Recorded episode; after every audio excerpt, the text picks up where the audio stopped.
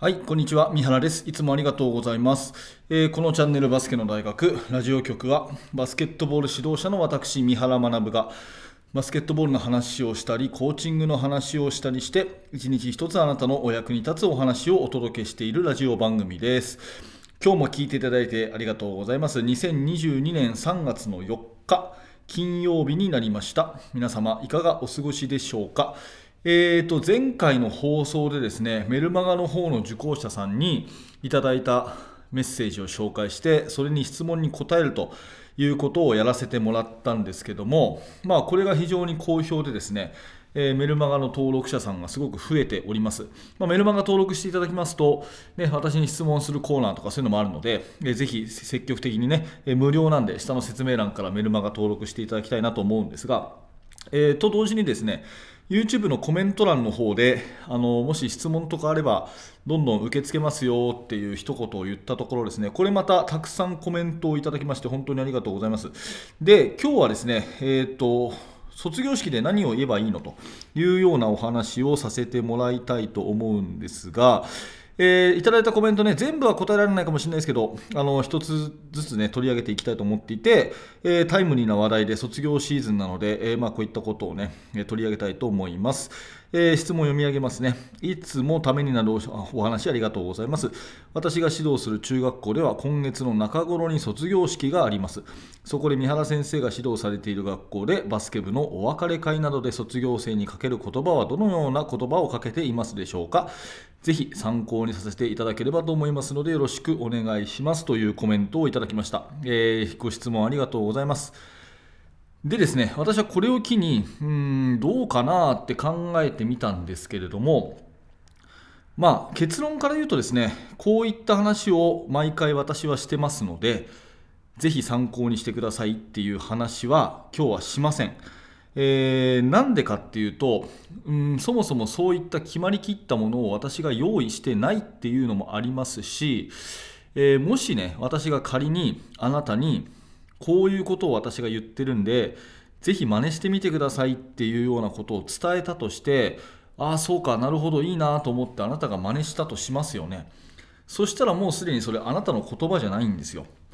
うん、あの気持ちが多分こもらないと思うんですね。なんかこう本で読んだものをそのまま棒読みしてるみたいなそういったものになっちゃうと。でせっかくのその卒業生のめでたい日にですね、まあ、最後の先生生徒という立場で最後にかける言葉があ全くこの他人の私のねえーいいなと思ってる言葉が入ってるとするとなんかもったいないなと思ったので、はい、なので、えっとこういう話を毎年してますからぜひこれを参考にしてくださいっていう話はあまり、えー今日はしないと、えーいうことですね、まあ、ただ、えっとぜひ最後まで聞いてほしいんですけど、まあ、逆にじゃあ何を言ったらいいかっていうその考え方、えー、と具体的な話じゃなくてその考え方大枠みたいなものを今日は伝えたいなと思います。で私はね、やっぱりその時あなたが信じた言葉うん、もっと言うと思いついた言葉を言えばいいと思うんですよ、うん、はっきり言ってね、えーもうその子にとっても違うし卒業生が例えば10人いました。バスケット部の卒業生が10人いましたって言ったら10人全員に言う時もあるかもしれないけどやっぱり個別に一人一人ね目を見て一人一人かける言葉もあるべきででその言葉っていうのは当然ながらその子に合った言葉になるわけですよね。でそれを事前に準備しておくっていうよりはその人のやっぱり関係性とかその瞬間に思った時に頭をよぎった言葉を素直に言ってあげるが一番いいんじゃないかなと思います。で私自身はあのこういうふうに考えた時に、まあ、必ず言っているのはですねまず感謝の気持ちは、えー表すですね。必ずね、えー、と子供たちにねありがとうねと。よく頑張ったねね、えー、と君の頑張りがあったからこそ今の先生があるし今の、ねえー部活もあるし後輩たちもあるしあの何より今の自分自身があると思うので本当によく頑張ったと思うしありがとうと言いたいよというような言葉感謝の気持ちは言いますよね。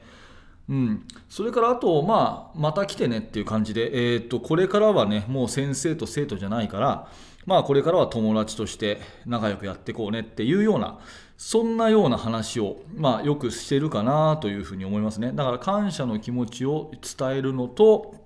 あとはこれからは友達としてよろしくねっていう話を、まあ、私はしてると思います、まあ、具体的なこの話のセリフ台本みたいなものはさっき言ったような意図で言わないんですけど、まあ、私はそういうことを言うことが多いかなというふうに思いますね。であと全体に投げかける言葉としてはうん、まあ、やっぱりその若いんだからチャレンジしてねっていう言葉とかはよく言うかなと思うんですね。うんあのまあ、今しかできないことをやろうってよく言うと思うんですけど、まあ、まさにそんな話ですよね。えー、そんなことを、まあ、言ってるかなと思います。だから具体的な話としては、えー、あなたがやっぱりそのことの、えー、3年間なりの思い出が頭にパッと浮かんだ、ねえー、自然に出てきた言葉をその時信じた言葉を言ってあげるのが一番じゃないかなということですね。で私の中でまずパッと来た時にこの感謝っていう言葉が出てくるっていうのをなんでかなっていうふうにこう言語化してみるとですねやっぱりその基本的に接し方として、えー、うん、て言えばいいかなうんとちょっと言葉を悪く言った方が分かりやすいと思うので、えーと、極論の言いますけどダメな親とかダメな先生って子供のことを下に見てるんですよね。うん、ダメな親とかダメな先生って子供のことを下に見ていてずっと自分が上で子供は永久に下の立場っていうふうに見てる人。これ私はダメな、あの、指導者だと思うんですよ。親であっても先生であっても監督コーチであっても自分が上子供が下っていうふうに見てるずっとその立ち位置で見続ける人っていうのは基本ダメな人だと思うんですね。でそうすると感謝の気持ちとかこれからもよろしくとか若いからチャレンジしてねとかっていう応援の言葉っていうのは出てこないと思うんですよ。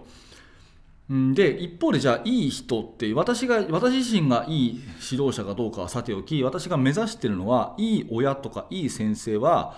子供の方が可能性も含めて自分より上だと思ってるんですよ。うん、少なくとも自分のことはこの子には超えてほしいっていうふうに思うんですね。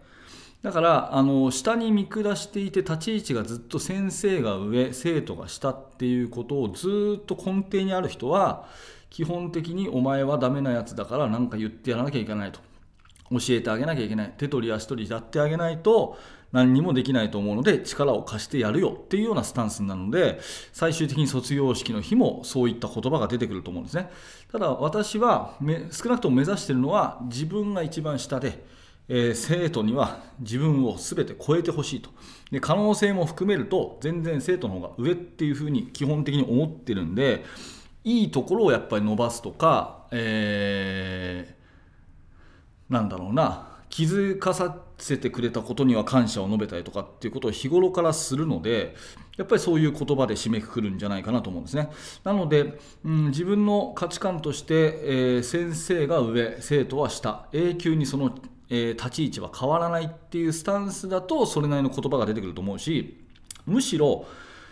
もうとにかく自分のことをどんどん超えていってほしいと。ね。むしろあのー、私よりもあなた生徒であるあなたの方が可能性も含めて人間的に上ですよっていうようなスタンスで接している人は最終的に感謝とか